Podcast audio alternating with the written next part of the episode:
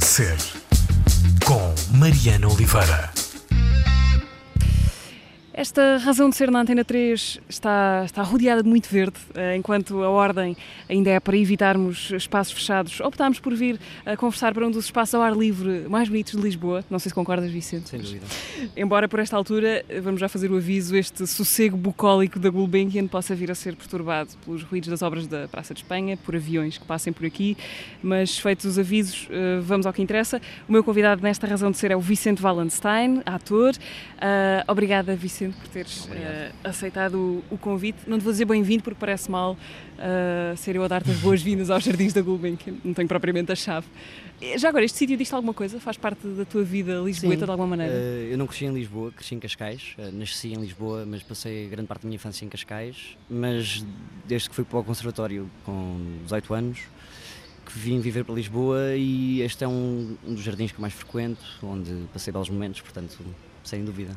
Olha, eh, Vicente, de onde é que vens para onde é que, e para onde é que vais? Não que esteja a tentar intrometer-me na tua vida, uhum. mas estou só a tentar perceber o que é que estás a fazer neste momento. Neste momento estás em Almada, com uma peça no, no Festival da Almada.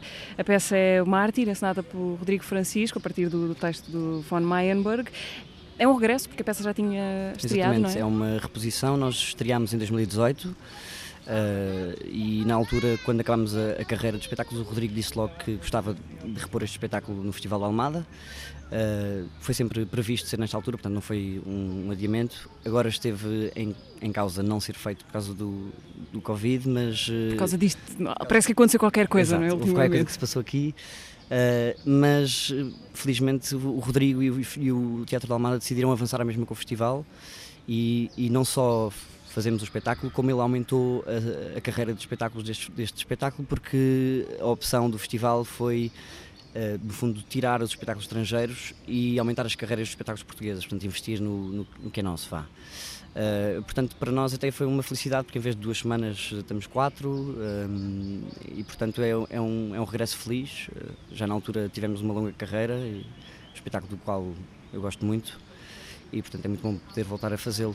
Não só estou agora em Almada a fazer este eh, espetáculo, como uh, tenho uma companhia que são as Crianças Loucas e com a qual estamos a dinamizar eh, oficinas artísticas de verão com, com miúdos. Uh, na Culturgest, no âmbito de um espetáculo do qual eu já posso falar melhor que daqui a bocado. É? Okay. Sim. E portanto são duas semanas de trabalho intenso uh, com miúdos dos 7 aos 12 que estou a intercalar com, com este espetáculo à noite. Ok, então já vamos às crianças loucas. Diz-me só ainda mais sobre o, sobre o Mártir. Uh, que texto é esse e que, que peça é essa? Então, o Mártir eh, do, do Mayenburg é um texto muito recente, portanto, pós-2010, uh, ehm, que basicamente fala de um, de um jovem que, que vira um radicalista cristão. Ele começa a ler a Bíblia num contexto escolar típico, portanto, o texto é alemão, portanto o contexto é, é um bocadinho alemão, nós tentamos adaptar para Portugal dentro das possibilidades, uh, e este jovem uh, começa, começa a ler a Bíblia e começa a levar aquilo à letra. Um, e portanto entra em choque com uma professora de Biologia que tem uma visão muito mais científica do mundo um, e ele, aula após aula, dia após dia, entra ali em choque com ela e, e argumenta com, com as coisas que vai aprendendo e que vai lendo da Bíblia uh, contra a visão evolucionista da, da professora. A, história acaba por ter um, desenlace muito terrível. Este jovem uh, tem, tem as ideias, vá, na minha opinião, erradas, uh, leva aquilo quase à letra, de uma forma literal. Uh, e acaba por ficar com ideias muito machistas, misóginas, uh, racistas, uh, preconceituosas é em um geral. É um problema levar a Bíblia à letra, não é? Sim. a maneira como ele encara o papel das mulheres na sociedade e depois é muito giro, é muito interessante o choque entre estas duas, estes, dois mundos completamente opostos e ao mesmo tempo é um retrato da, da falha do sistema da educação e da escola uh, que não consegue fazer nada para, para dar a volta a este rapaz. Toda a gente tenta de alguma forma conduzi-lo por um caminho mais, mais normal, mais tolerante, mas uh, a perspectiva dele é completamente outra e ele não olha a meios para atingir os seus fins, tendo como principal inimigo esta professora Um, e o fim eu não vou revelar. Uh, quem, quem, nos estiver a ouvir neste sábado ainda tem possibilidade de, de te ir ver, de vos ir ver à Almada, uh, porque a peça ainda vai ter várias apresentações até final do mês, até, até 26, até não é? 26 de julho. Ok, portanto, Mártir no Festival de, uh, de Almada. que estão a esgotar os bilhetes. Pois, ainda por cima as lotações, ou seja, há mais, há mais espetáculos, mas com menos Sim. lotação, portanto... Sala já era pequena, agora é ainda fica mais pequena. Lisboa Wood, Vicente, fala-me disso. Até não, a calhar para o sítio onde estamos, não é? os Jardins Sim. da Gulbenkian podiam ser uma espécie de, de, de, selva lisboeta. O que é que é uh, Lisboa Wood? Então, Lisboa Wood é o segundo espetáculo de, desta companhia, das Crianças Loucas, que, que fundei com o João Cachola. Uh, tal como o primeiro espetáculo da companhia, que se chamava E Todas as Crianças São Loucas, este texto é escrito pelo João uh, e, e vai ser encenado por ele. Este espetáculo já teve para estar em cena várias vezes. Já, já estão com isto há algum tempo? Estamos com isto há, há bastante tempo. Nós, portanto, o texto está ter sido escrito em 2017. Nós começámos com, portanto, é um, é um espetáculo um bocado megalómano e para as condições da nossa companhia é uma proposta arriscada, são 17 atores e uma banda ao, em palco.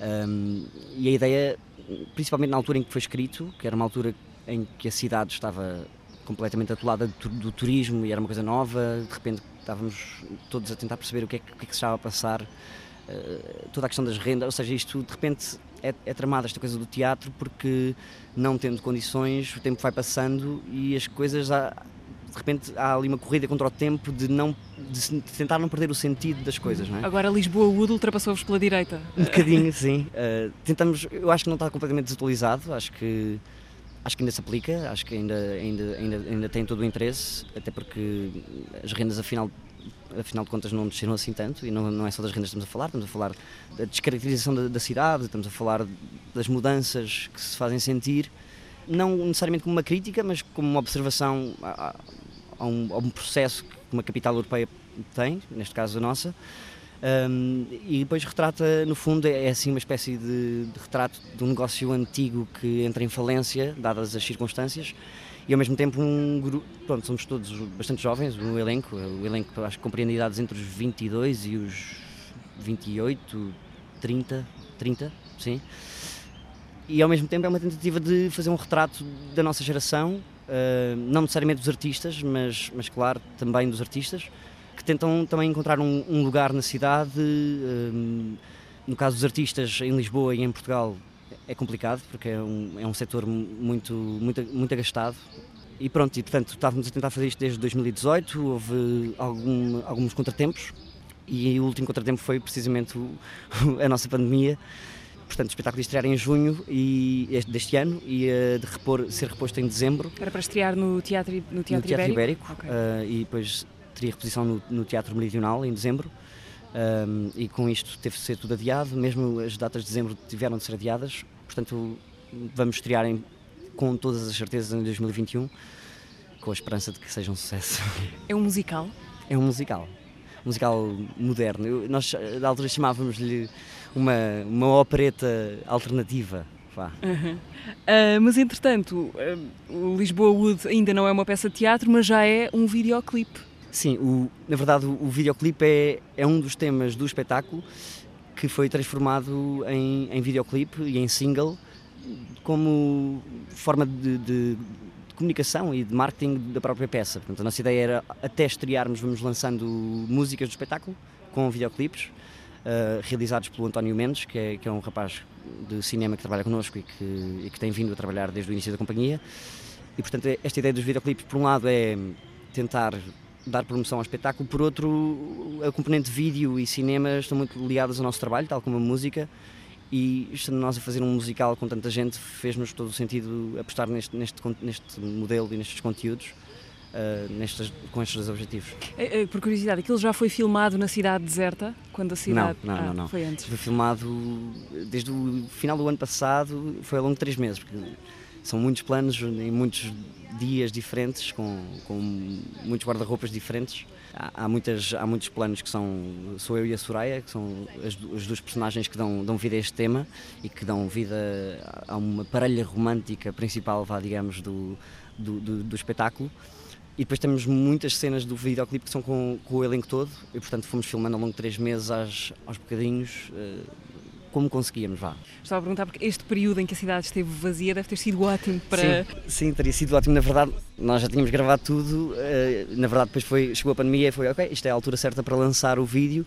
E foi para aí, passado duas ou três semanas de, de começar a pandemia, que lançámos o, o videoclipe. Uhum. Ok, então eu vou-te propor, se calhar, que já que Lisboa Wood ainda não é um espetáculo, que, que a gente ouça um bocadinho desse, ah, dessa música e já voltamos a esta emissão nos Jardins da Gulbenkian para continuar a conversa com o Vicente Valenstein. Lisboa Wood, ele tem dedicação. Podia ser só ilusão, mas estamos em Lisboa Wood. Ver uma casa para dois, falar do antes e do depois aqui em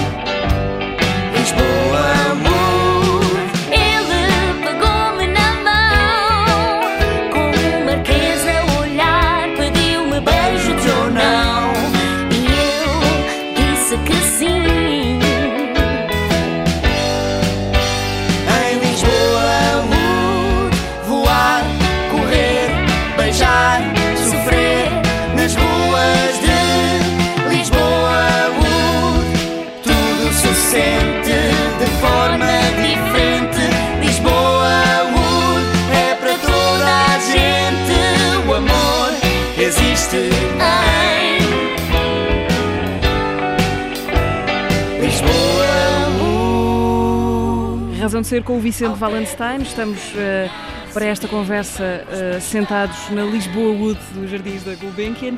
Eh, já cantava? Já tinhas cantado? Foi participação especial para? Eh, é assim, não sou cantor, não.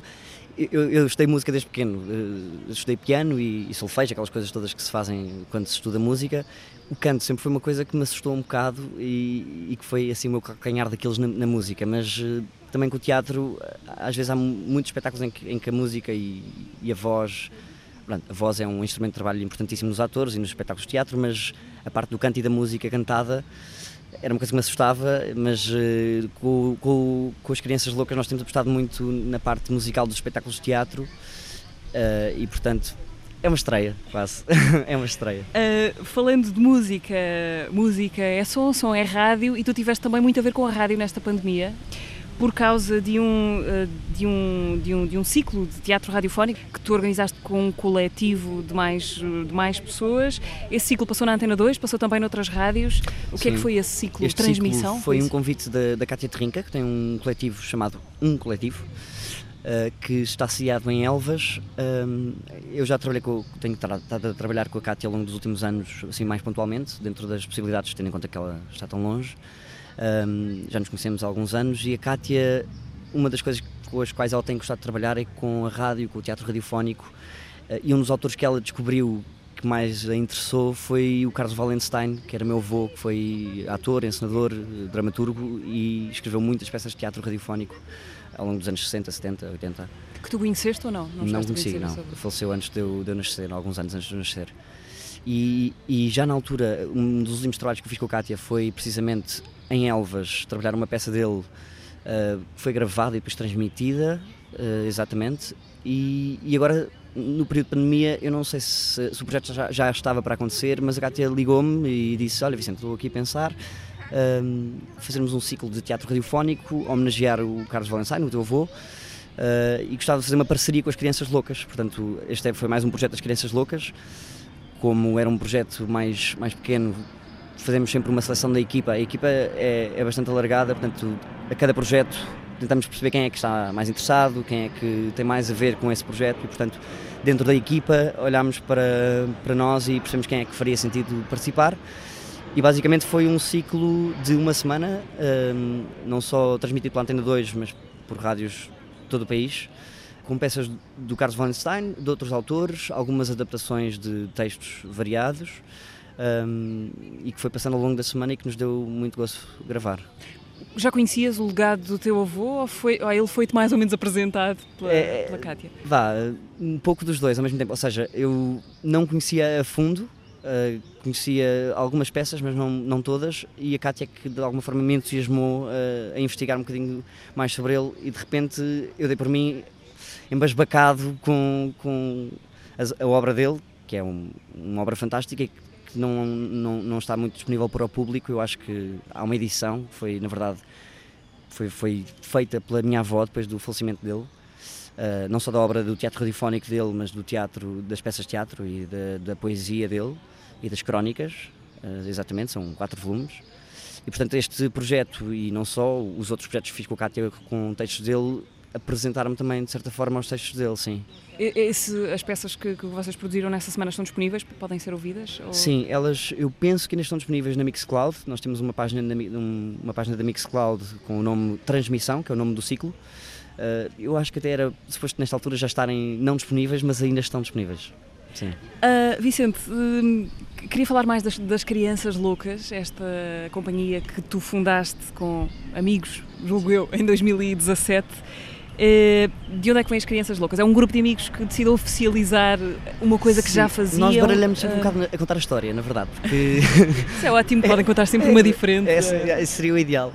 Não, eu, eu e o João, um, o João Cachola, o João Cachola éramos colegas de, de, de escola um, e já durante a escola tínhamos muita vontade de começar a fazer. Na verdade, era só um espetáculo na altura. Pensámos, vamos fazer um espetáculo, vamos escrever o espetáculo, vamos levar a cena.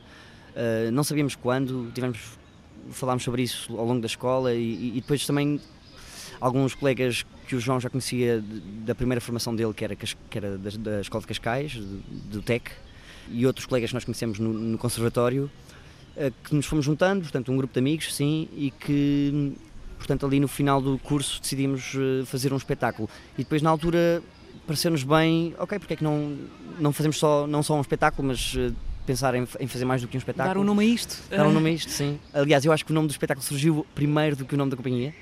Uh, o espetáculo era inspirado no, no Apocalypse Now do, do Coppola e, e, da obra que o, que o, que o inspira a ele, uh, que é O Coração das Trevas, do Conrad.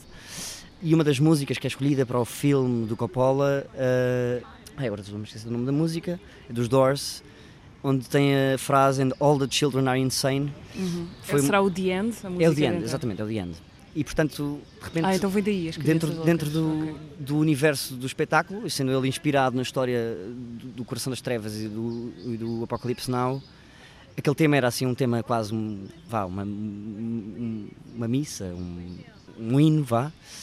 E, e, e, deu nome ao espetáculo. Depois a partir do, do nome do espetáculo uh, é que falámos de formar um coletivo e de repente as crianças loucas pareceu-nos pareceu justo um, inicialmente, portanto, éramos só cinco atores e dois músicos. Os dois músicos até nos foram apresentados na altura em que estávamos a procurar fazer o espetáculo. E entretanto a companhia cresceu bastante. Nós eh, agora somos um grupo muito alargado com o Lisboa Wood. Lá está, somos imensos. Não, é, não se pode dizer que todos façam parte da estrutura de produção da companhia, mas de alguma forma é uma espécie de família alargada que depois tem vários círculos dentro do, do próprio grupo. Uh, há assim um núcleo central com o qual eu trabalho, que é com o João Cachola, a Raquel Oliveira e a Catarina Rabassa que fazem assim, o núcleo central da companhia, e depois temos este grupo de, sei lá, quase 30 pessoas com as quais colaboramos e com as quais contamos para possíveis projetos, quando, quando surgem coisas e oportunidades, são as primeiras pessoas com as quais pensamos. Que se vão aproximando fazer, e afastando consoante. E foi mais ou menos este o caminho. Ok. Qual é que é o vosso. Como é que vocês funcionam? Juntam-se com com, com, uma hora marcada para ter ideias e trabalhar, ou as coisa, a coisa vai funcionando mais ou menos ao ritmo uh, de um encontro entre amigos que, que por acaso também resulta, resulta em trabalho? Tem um espaço físico ou não? Não, ainda não. Queriam? Uh, queríamos, sim, sem dúvida, queríamos ter um espaço físico. Houve uma oportunidade até agora, há bastante pouco tempo, de nos associarmos a uma junta de freguesia aqui em Lisboa, fazendo um trabalho anual de trabalho com a comunidade e, de, e de, de, em contrapartida temos um espaço próprio mas não houve condições e a coisa não avançou e portanto até agora continuamos à procura de um espaço próprio um, mas a coisa acaba por funcionar muito por eh, seguir o caminho que nos surge de alguma forma. Há muito trabalho envolvido uh, e isso também implica procurar eh, outros projetos e oportunidades e parcerias. Um, mas eu acredito muito que, que, o trabalho surge com o trabalho ou seja uh, à medida que vamos fazendo e, e fazendo bem dentro daquilo que, que achamos que é o fazer bem surgem novos contactos, outros artistas com quem nos identificamos, eh, programadores com os quais começamos a ter contacto e que nos convidam para fazer coisas. de certa forma, ou seja, nós nem, nem temos propriamente um, um horário semanal marcado, vá. 9 Uh, to 5 das crianças não, loucas. até porque há, há fase em que temos muito trabalho para, para fazer e fase em que de repente, ok, não há nenhum projeto nos próximos dois meses, três meses e portanto cada um vai à sua vida fazer os seus trabalhos individualmente, como artista convidado para outras coisas, ganhar uh, para, para pagar as, as suas rendas. E depois temos fases em que, em que temos que nos juntar várias vezes por semana e, e trabalhar nas casas uns dos outros ou nos espaços que nos acolhem para trabalharmos, uh, depende do projeto. Mas sim, vai sendo conforme a maré. Essa vossa primeira peça, Todas as Crianças São Loucas. Estou a dizer bem, todas Sim, as crianças e são todas as E crianças- todas as crianças são Exato. loucas. Que foi o vosso primeiro espetáculo, mas que esteve no, no Teatro Nacional Dona Maria II, no depois de já ter Exatamente. estreado, no ciclo Recém-Nascidos, em janeiro do ano passado, janeiro de 2019. Janeiro de 2019, exatamente. É Exatamente. bom, de repente, Sim, tem uma companhia recém-nascida que pode apresentar o seu primeiro espetáculo Sim, no Teatro Nacional. Isto nós, eh, eh, pronto, as coisas são, é- eu acho muito interessante a forma, depois olhar para trás e perceber como é que as coisas se desenrolaram. Nós já estávamos a, a preparar o espetáculo, mas nem sequer tínhamos começado ensaios e fomos ver um espetáculo à Escola de Mulheres eh, e depois ficámos para o fim, acho que ou era o primeiro ou era o último espetáculo, um dos atores que entrava no nosso espetáculo entrava nesse espetáculo da Escola de Mulheres. E ficámos para o fim, à conversa, no beberete. E entretanto temos conversa com a Fernanda Lapa, que é a diretora do- da companhia. Falámos do, do espetáculo e ela, ela mostrou-se interessada e uh, recebemos de braços abertos, disse logo que façam aqui, à vontade. E, portanto, no espaço de quatro meses preparámos a estreia. E depois, na verdade, não, não foi logo a seguir que fomos para, para, para os recém-nascidos. Nós tivemos, portanto, quase um mês em cena na Escola de Mulheres, com o luxo fantástico de estarmos também um mês em ensaios no espaço. Portanto, a sala estava disponível para nós e, portanto, estivemos lá a ensaiar aquele, aquele mês todo. Apresentámos lá depois surgiu a op- a oportunidade de fazer uma reposição no, no CAL dos primeiros sintomas do Bruno Bravo, onde levámos a cena ao espetáculo também durante duas semanas. Ahm, e depois, eventualmente, surgiu o convite do Tiago Rodrigues para, para levarmos o espetáculo para os recém-nascidos, foi uma oportunidade de- fantástica e que não podemos deixar de agradecer. a, moral da história é que convém ficar sempre para os beberetes e para as conversas que, que aparecem no meio dos croquetes. Ah, Não, não é só isso, claro, mas eh, obviamente que, que também conhecer as pessoas e, e falar sobre os nossos projetos eh, acaba por trazer, eh, por trazer frutos, porque as pessoas às vezes en- encontram afinidades e, e identificam-se nessas ocasiões mais insólitas e, e às vezes as coisas acontecem dessa forma, sim. Ah, achas que formar uma companhia, mesmo que, que- que as coisas não sejam racionalizadas desta forma, mas achas que é uma maneira de, ah, de não ficar à espera que o telefone toque ah, e que seja o convite de um encenador ou de um realizador ou que seja para, para fazer qualquer coisa? Porque eu imagino que esse seja um lado Sim. também um bocadinho angustiante da vida de um ator, Sem dúvida. estar um bocado dependente de ser chamado. Sim, hum, sim, claro que sim. Formar uma companhia é uma resposta a essa falta do telefone a tocar. Hum, por acaso estamos a falar de um grupo de pessoas que têm tido bastante trabalho e às vezes até temos dificuldades em conciliar o trabalho que temos fora da companhia com o trabalho da companhia e às vezes temos que nos revezar. Hum, mas sem dúvida, acima de tudo porque o setor das artes em Portugal, como sabemos, é, é muito precário. Claramente não existe espaço nem oportunidades para todos. E portanto, esta coisa de formar uma companhia, por um lado, é uma afirmação de ok, eu quero mesmo fazer isto e, e- e temos a capacidade de pensar por nós próprios e fazer os nossos próprios espetáculos. Uh, por outro, é, é uma resposta à necessidade só, Uh, não, não só, mas é uma resposta à necessidade e, e- e às condições que, que existem em Portugal nas artes. E portanto, eu acho que se existissem melhores condições, não nasceriam tantas companhias. Aliás, nos últimos cinco anos é, são in- infinitas as companhias que vimos nascer, muitas com, com, muito, com muito sucesso e- e ainda bem. Mas acima de tudo, acho que por um lado acho que era bom que houvessem mais condições. Pois é aquele, é aquele lado que dá um argumento um bocado perverso do então, eh, da Então, necessidade, sim. a necessidade aguçou Então, em não há, género. façam. Sim, Uh, exato. Mas na verdade, claro que, é- claro que sim, mas continua a não haver oportunidades para estas companhias todas, não é? É um mercado altamente saturado e que não tem nem oportunidades para os atores e para os técnicos e para os produtores e para todo o tipo de pessoas que estão envolvidas neste- no setor cultural trabalharem, como também não há oportunidade para as companhias sobreviverem a longo prazo e, portanto, aquilo que acaba por acontecer naturalmente é as pessoas perceberem que não- não- não- o investimento não, não compensa de alguma forma. Até agora nós estamos satisfeitos e, e vamos continuar a investir, mas sim, acho que uma coisa se liga à outra. Vicente, até agora como é que está a ser a vida adulta? Isto porque o vosso espetáculo também fal- falava disso, não é? Sim. de alguma maneira da passagem. Sim, na altura eh, era-nos muito urgente falar sobre isso porque grande parte de nós calhar, estava a sair de casa dos pais, outros tinham saído recentemente, outros queriam sair, e estávamos todos a perceber ok, como é que é isto de, de viver a vida Pagar adulta, contas. pagar contas e isso, isso- isso tudo. Ahm, eh, da, minha, da minha experiência está a ser ótimo. Eh, Eu tenho a minha própria casa, sou feliz, estou, vivo em Lisboa ahm, e, e tenho tido muita sorte ao mesmo tempo. Eu acho que é sempre uma mistura de sorte com, com muito trabalho, mas tem sido uma boa experiência. Eh, Como ator eh, jovem que tem uma vida ou carreira, se quiser chamar, toda pela frente, eh, assusta-te isto porque estamos a passar e que, que escancarou mais ou menos os problemas crónicos da, da precariedade do setor das artes em Portugal? Hum, estás, estás mais apreensivo ou confiante em relação ao futuro? Eu acho que eu acho que as soluções existem sempre. Acho que por um lado esta situação, como tu dizes, expôs a, precariedade crónica deste setor e isso tem sido uma luta constante desde que isto começou e que se intensificou desde que isto começou. Uh, numa tentativa de chamar a atenção ao Governo, à DG Artes, ao Ministério da Cultura, de pedir mais condições, mais apoios, eh, mais eh, comunicação entre as autarquias, os teatros municipais, os teatros nacionais, as companhias privadas, a DG Artes, que apoia os espetáculos e as companhias. Portanto, por um lado, expôs esta falta de ligação e a falta de apoio. Se olharmos para os contextos dos outros países da Europa, os países mais desenvolvidos, é, é quase ridículo olhar para, para as condições que são entregues, não só em resposta à pandemia, mas numa situação normal. Por outro lado, é um bocadinho assustador, sim. Acho que pronto, as normas que necessariamente e que logicamente foram impostas pelo governo para a realização de espetáculos ao vivo são muito, muito duras e muito rígidas e, portanto, para companhias jovens e independentes, sem financiamento sustentado, como a nossa e como muitas outras, eh, olhamos para aquela lista infindável de páginas e páginas e páginas e, e parece-nos quase impossível fazer espetáculos nestas condições.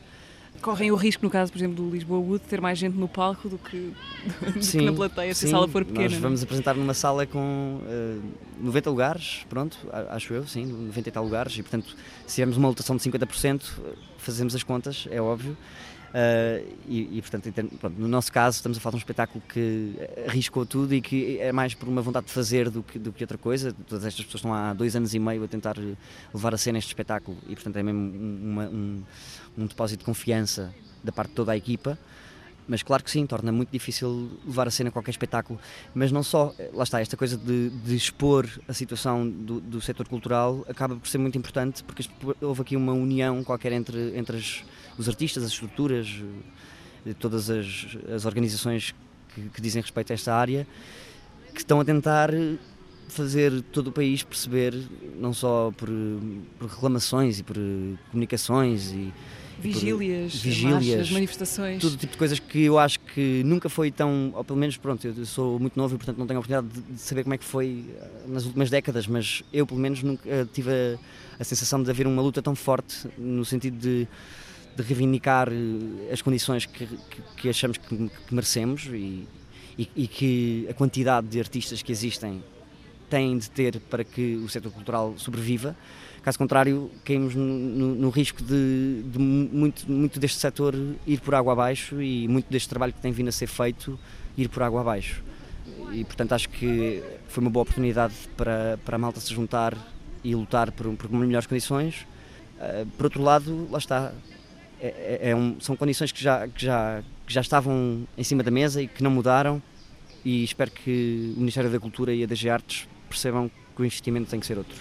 Vicente, como, eh, como espectador, o que é que, o que, é que, te, in- que teatro é que te interessa? No, no- no que vês hoje, consegues dizer o que, o que é que gostas de ver? Que tipo de, de teatro é que, é que te interessa ou que não te interessa? Sim, eu, eu acho que não consigo dizer um estilo de teatro que me interessa. Acho que hum, tem-me interessado muito ver, ver criações eh, de raiz, de, de dramaturgos portugueses que têm escrito para, para os seus próprios espetáculos, eh, companhias que têm furado pelos, pelos estilos. eh, como, sei lá, posso começar a enumerar aqui algumas coisas, sei lá, o Teatro do Elétrico tem feito um trabalho fantástico, também admiro muito o, trabalho do Tiago Rodrigues. Eu, de alguma forma acho que não consigo identificar um género eh, de teatro. Até porque não existe propriamente, Sim. mas estava a tentar sondar o que é que as tuas afinidades. Acho que aquilo que fura um bocadinho o estilo mais, mais eh, tradicional de teatro. Pegar num texto e pôr os Sim. atores a E- dizer e, esse depois texto. no estilo de, de representação, no estilo de, de encenação, eh,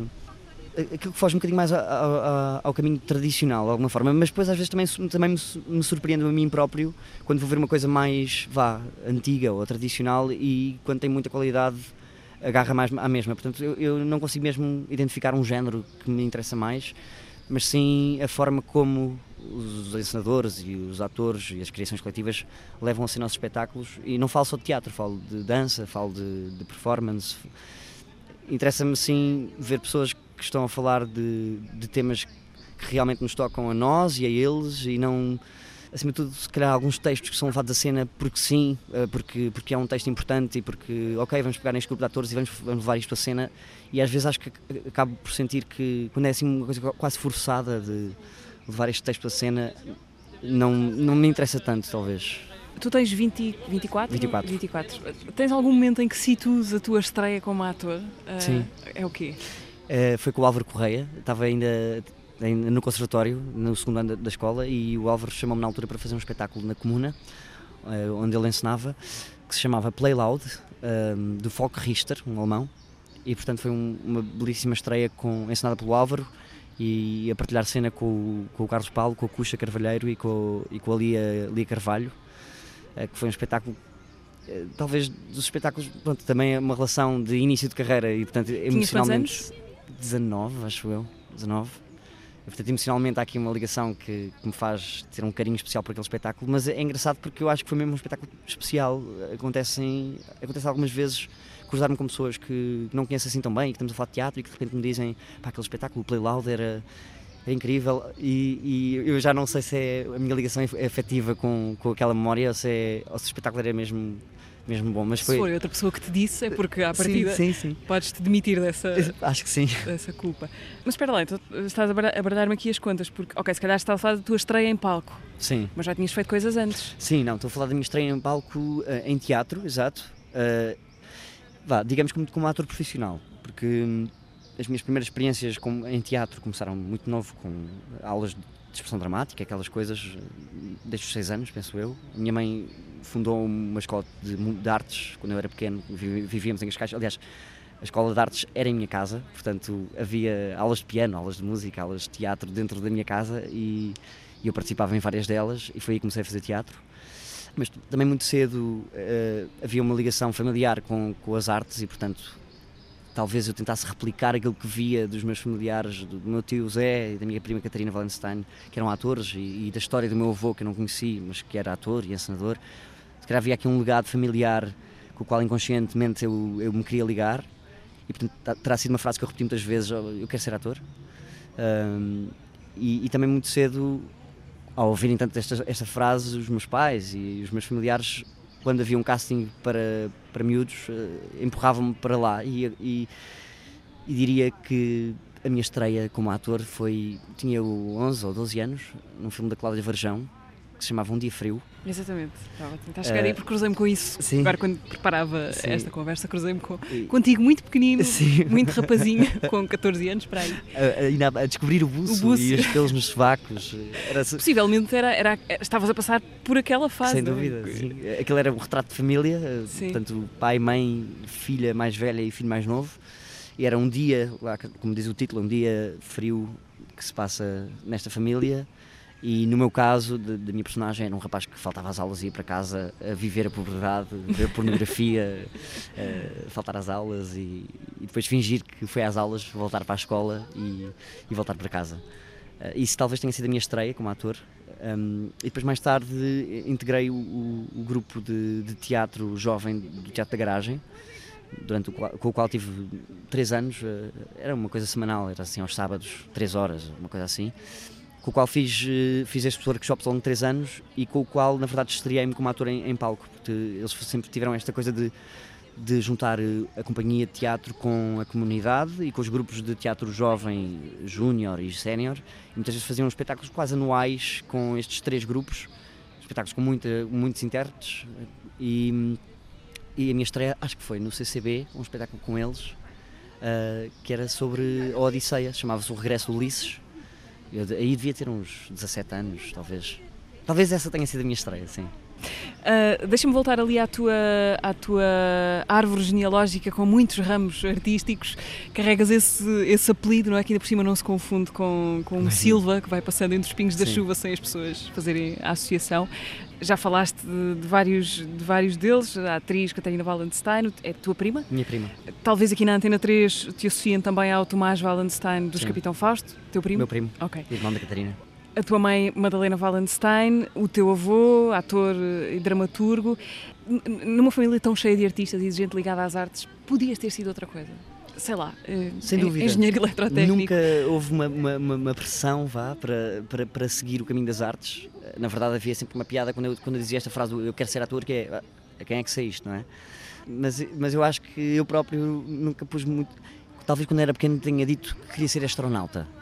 Ah, mas de resto foi sempre uma, assim, uma coisa fixada da minha parte ah, e que sem dúvida muito ligada com não só com, com a experiência que eu, que eu tinha de, de ver os meus familiares a entrarem, a, a estarem e a viverem no, no mundo artístico, mas por outro lado, dadas, dadas as, as circunstâncias e também sendo a minha mãe ligada às artes, era, foi música e hoje em dia é programadora do, do Serviço Educativo da, do CCB, Fábrica das Artes, sempre me levou muito ao teatro, à dança, à música. Os jantares de família sempre foram sobre os espetáculos que estavam a ser feitos, com piadas eh, sobre as produções, etc. E, portanto, tal- de alguma forma, talvez aquilo me tenha fascinado e, e foi uma coisa que cada vez ficou mais, mais certa dentro da minha cabeça.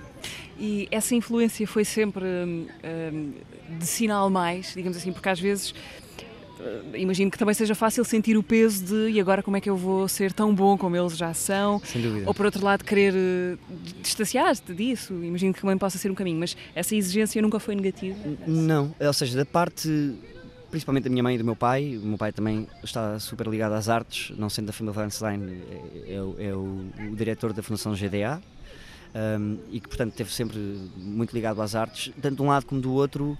Uh, nunca houve esta pressão de ser artista, como também não houve a pressão de não sejas artista porque isto é difícil, mas havia este discurso do olha que é difícil, não, não é para todos, não é fácil e, e se queres ser artista tens, tens, que, tens, que, tens que ter a certeza que queres, tens que saber porque é que queres sê-lo e, e, e, e de alguma forma eh, alimentares-te e, aliment e cultivares-te eh, para, para teres matéria, para trabalhar com, com, com o teu pensamento e com, com as tuas ideias. Mas talvez no início, quando, quando decidi ir para o conservatório, e, e- eu, eu, eu não sei, eu- talvez quando acabei no ano, já lá está, já vinha com esta ideia de quero ser ator e, e, sabia, eu vivia em Cascais e, sabia que havia uma escola de teatro profissional em Cascais, eh, ligada ao TEC, e penso que talvez tenha referido isso eh, para a minha mãe. Oh, mãe, eh, há uma escola de teatro em Cascais, talvez pudesse ir já estudar teatro. E a minha mãe pensou também por algumas histórias que às vezes se ouvem contar de, de- ser, um, ser um ensino muito pesado e talvez às vezes para jovens de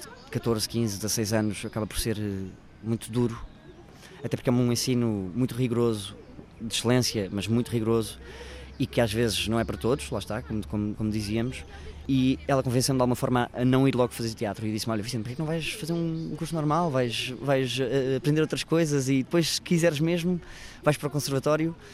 E eu, que sempre fui muito menino da mamã, eh, disse logo: Ok, ok, vou, vou, vou, vou tirar um curso normal e fui para Ciências. Que era... Não, portanto, naquela altura em que se tem que escolher no o liceu, sim. Ok. Eh, mas rapidamente percebi que não era, não era por ali. E a minha diretora de turma era de Físico-Química e dizia: Não percebo o que é que o Vicente está aqui a fazer. Dizia: Oh, professor, olha, agora já comecei, eh, deixa-me acabar, que é para poder ir para o conservatório. Estudar aqui uns, uns átomos e uns protões. E- exato, uns átomos, uns protões, uma biologia. E lá fiz o curso. eh, e, e curiosamente. Fizeste o secundário de ciências? Sim. Ok. E, Curiosamente, fui melhorando muito como aluno ao longo do, do liceu. Eu, eu comecei com dificuldades em matemática A, aquelas di- disciplinas pesadas, e de repente, quando cheguei ao, ao final do 11, lá está, estava no, no curso da garagem, hum, tinha cada vez mais certezas de que queria ser ator. hum, e quando cheguei ao final do 11, sabia, ok, falta-me um ano e, e depois posso fazer as provas para o conservatório. E de alguma forma foquei-me em terminar eh, bem o curso e, e- tirei ótimas notas a biologia, a físico-química, aquelas coisas todas. Eh, talvez tenha sido o- as minhas melhores notas do liceu. E depois, lá está, acabei o curso e, e decidi fazer as provas e entrei. E no início havia uma pressão muito grande para, não colocada por- pelos outros, mas por mim próprio, em relação a- ao nome e à família eh, e a corresponder a expectativas que tinham e que, que eu já sentia que existiam. Que as pessoas já têm mesmo antes de tu fazeres o que quer que seja. Sim, eh, hoje em dia é uma coisa com a qual eu, eu, eu não, não me ligo nada e, e acho que vi- vivo bastante bem. Não diria propriamente que é uma pressão, mas porque também se calhar tenho trabalhado para, para, para fazer atenuar essa, essa, essa, essa ideia. Mas sim, no início do conservatório havia muito essa pressão colocada por mim próprio para corresponder a essa expectativa. Depois eu acho que o, trabalho também traz experiência e uma pessoa percebe que, seja qual for a área em que trabalha, há um caminho a traçar e que é o seu caminho e que seja o que os outros, que os outros queiram dizer, o importante é seguir esse caminho e, e fazer as coisas à nossa maneira e da melhor forma e, e acabar cada projeto com a, a certeza de que demos tudo e que, e que fizemos o nosso melhor, ou melhor, o nosso melhor naquele momento.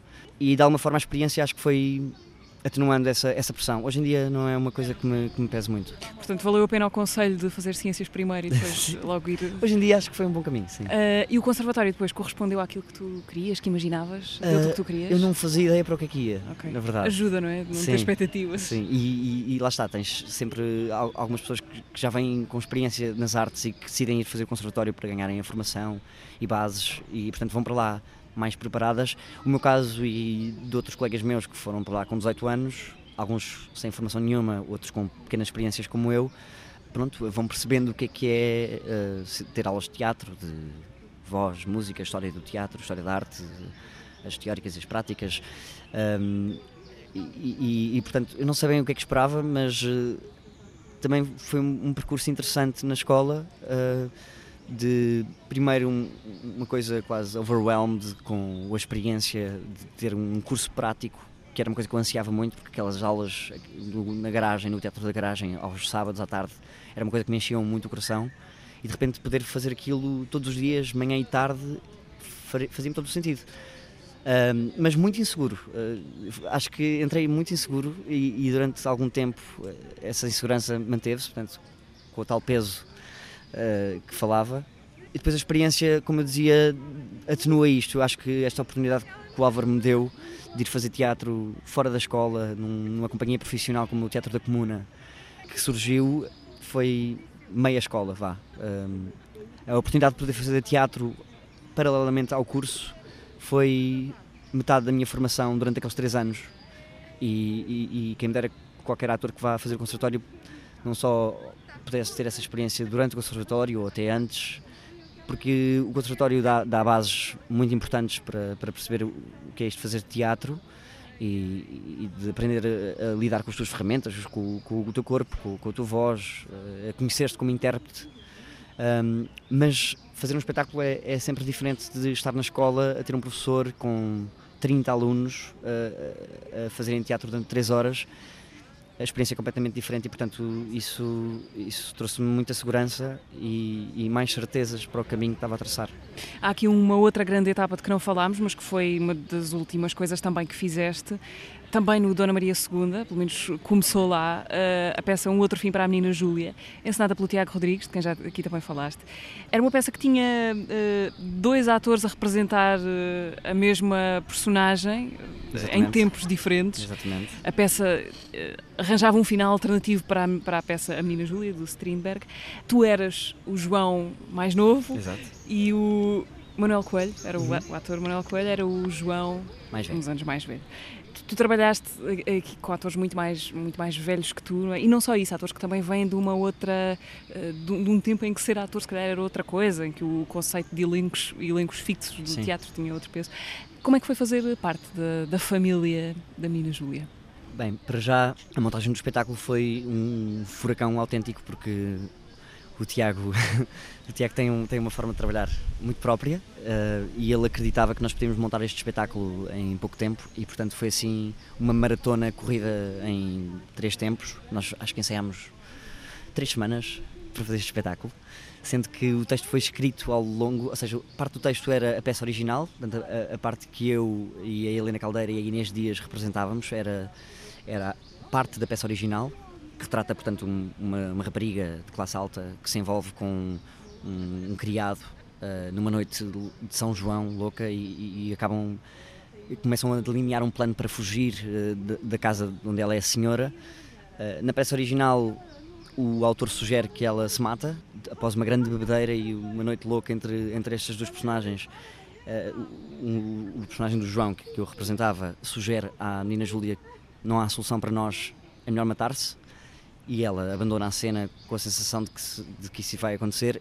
O Tiago quis propor um, um- um fim alternativo. Portanto, aqui- E se ela. e se ela decidisse fugir, se eles decidissem fugir. E portanto a peça começava com esta dupla João eh, e Júlia, 40 32 anos depois, eh, num hotel que era o sonho dele, do João, eh, de ter um hotel com, com hóspedes a circular de um lado para o outro, um hotel de luxo. Eh, e a forma como ele retrata é muito interessante porque a peça começa com estes dois, estas duas personagens num hotel que conseguiram construir, mas nunca chegou a ser realmente o sonho que eles queriam que- que ter. Acabou por ser ser uma coisa meio caminho. Não foi no Lago de Como de Itália, foi na estação de comboios a caminho do Lago de Como. Não era um hotel de luxo, era um hotel três estrelas, duas estrelas e meia. Mas acho que falava muito sobre a- a felicidade de, muitas vezes não está na meta dos nossos sonhos, mas no- nos pequenos detalhes do caminho para, para, para esse fim. Ahm, e portanto, E, Vou- e a normalidade também pode ser eh, boa, não é? exatamente, Eh, acho que, é- acho que é mesmo Não isso. precisa de ser ao, la- ao Não. lado do lago como. Exato, não tem que Eh, ser o ideal, às vezes a felicidade até é maior, uma coisa mais, mais normal, vá. Mas a experiência foi, foi incrível, foi assim uma coisa muito rápida, três semanas montámos a peça. O, o- portanto, este primeiro ato eram estes dois personagens já estabelecidas a explicar ao público eh, como é que tinha sido o seu caminho até ali. E a dada altura começavam a lembrar-se da noite que era retratada pela peça e portanto o Tiago adaptou a peça cortando-a eh, assim talvez metade. E portanto nós o, o elenco mais jovem representava a situação da noite eh, propondo este fim alternativo. Além destas duas personagens há a personagem Cristina que era representada pela Inês Dias que era a noiva do João que era também criada da casa e que hum, acaba por ser eh, quase posta de lado eh, nesta loucura da, noite entre estes dois personagens. Na peça original eh, não sabemos o que é que aconteceria, mas talvez o João e a Cristina ficassem juntos depois da Nina Julia matar-se. Que eram as pessoas da, da classe social que lhes Sim, pertencia, não é? que fazia Que- sentido estarem juntas, não é? Neste fim alternativo eles fogem e no terceiro ato eh, a Cristina decide vir visitá-los eh, e há assim um grande confronto entre as opções que eles tomaram e o, o caminho que se seguiu até aí, com uma escrita fantástica do Tiago nestes dois atos que enquadram a história de outra forma. A experiência com, com o elenco foi incrível, nós demos sempre muito bem e, e ao mesmo tempo partilhar camarim com, com o Manuel Coelho que tem, sei lá, não sei, não quero arriscar, mas 40 anos de, ou 50 anos de profissão. Ahm, foi fantástico eh, ouvir as histórias todas daquela casa onde ele trabalha há tantos anos. Uh, mas por outro lado, sentir a humildade destas, destas três pessoas, do Manel, da, da, da Lúcia Maria e da Paula Mora, um, de partilharem esta experiência connosco e de nos pormos lado a lado na criação deste espetáculo. Depois fizemos a carreira no Nacional, uh, apresentámos durante quase três meses e quase um ano depois fizemos a, a circulação, a digressão da Rede Eunice, por quatro teatros. Infelizmente a Paula Mora teve um acidente e partiu um braço e houve assim uma substituição de última hora em que a Isabela Abreu assumiu o papel da, da Júlia mais velha. Também uma substituição muito feliz e portanto foi um projeto muito querido. Uh, Vicente, este programa chama-se Razão de Ser. Faz ideia qual é que é a tua razão de ser? Razão de ser. Não, talvez, talvez eh, este caminho que, eu- que eu digo estar a percorrer seja uma procura dessa razão de ser, mas não sei se consigo responder concretamente eh, a essa pergunta. Acho que seria difícil é, ter Sim. uma resposta concreta. Muito obrigada por teres eh, vindo até aqui aos, aos meus jardins da Gulbenkian. Antes de te ires embora, quero-te perguntar o que é que podemos ouvir para acabar esta conversa. Eu escolhi o Canto dos Tornaviagens, do José Mário Branco, a por ser eh, uma música que me tem estado no- nos fones repetidamente nos últimos tempos, mesmo antes de- dele falecer. Foi, foi, foi, foi um músico que eu só descobri muito tarde, há cerca de um ano, e, e como me tem estado aqui nos ouvidos, decidi partilhá-la daqui. José Mário Branco, então, para acabar esta razão de ser. Vicente, muito obrigada Obrigado. por teres vindo até aqui. A razão de ser hoje foi com o Vicente Wallenstein, uma conversa uh, registada nos jardins da Fundação Gulbenkian, uh, um ótimo sítio para vir descobrir razões de ser. Vicente Wallenstein, que podem ver ainda no Festival de Almada. Ele está em cena com a peça Mártir e algures no futuro, nessa cidade do futuro chamada Lisboa. Uh, Lisbon Wood, não, Lisboa, Lisboa Wood. Lisboa Wood. Exatamente. Já a seguir na Antena 3 ficam com a espuma dos discos da Ana Marco. Boa tarde. Foi no sulco da viagem, já sem armas nem bagagem, nem os brasões da equipagem. Foi ao voltar, pátria moratória, no coração da história, que consumiste a glória num jantar. Foi como se Portugal, para seu bem e para seu mal andasse em busca de um final. Para começar, a vida violência, reverso de inocência, sal da inconsciência que há no mar. Império tão pequenino, de portulano caprino, bolsos de sino e de sino, em cada mão pátria imaginária de consistência vária, afirmação diária do teu não. As malas dos portugueses são como os olhos das reses que se mastigam três vezes em cada chão. Cândida ignorância, grande desimportância os frutos da errância já lá vão. Ai, senhora dos navegantes, uma bagagem. E África do sal e do mar, só eu sobrei. Foi para me encontrar que amanhã já me perdi. Longe vai o tempo em que eu já não estou aqui. Ai, senhora dos talvez muitos mais sinais. Socorrei estes desperdícios coloniais. Foi na noite fria que o dia me seguiu. Ainda agora fui, ainda agora cá não estou. Ai, senhora dos esquecidos, me lembrei. O caminho que para lá vem e para cá vai É sete e tal, Portugal é nosso mar Ainda agora visto longe de chegar Ai senhora dos meus iguais que eu subtraí Caminho e não foi para cá cá ti se é tão grande a alma, minha palma do meu ser. Algum dia eu vou finalmente acontecer. Vai, senhora dos navegantes, Já sei que não tentar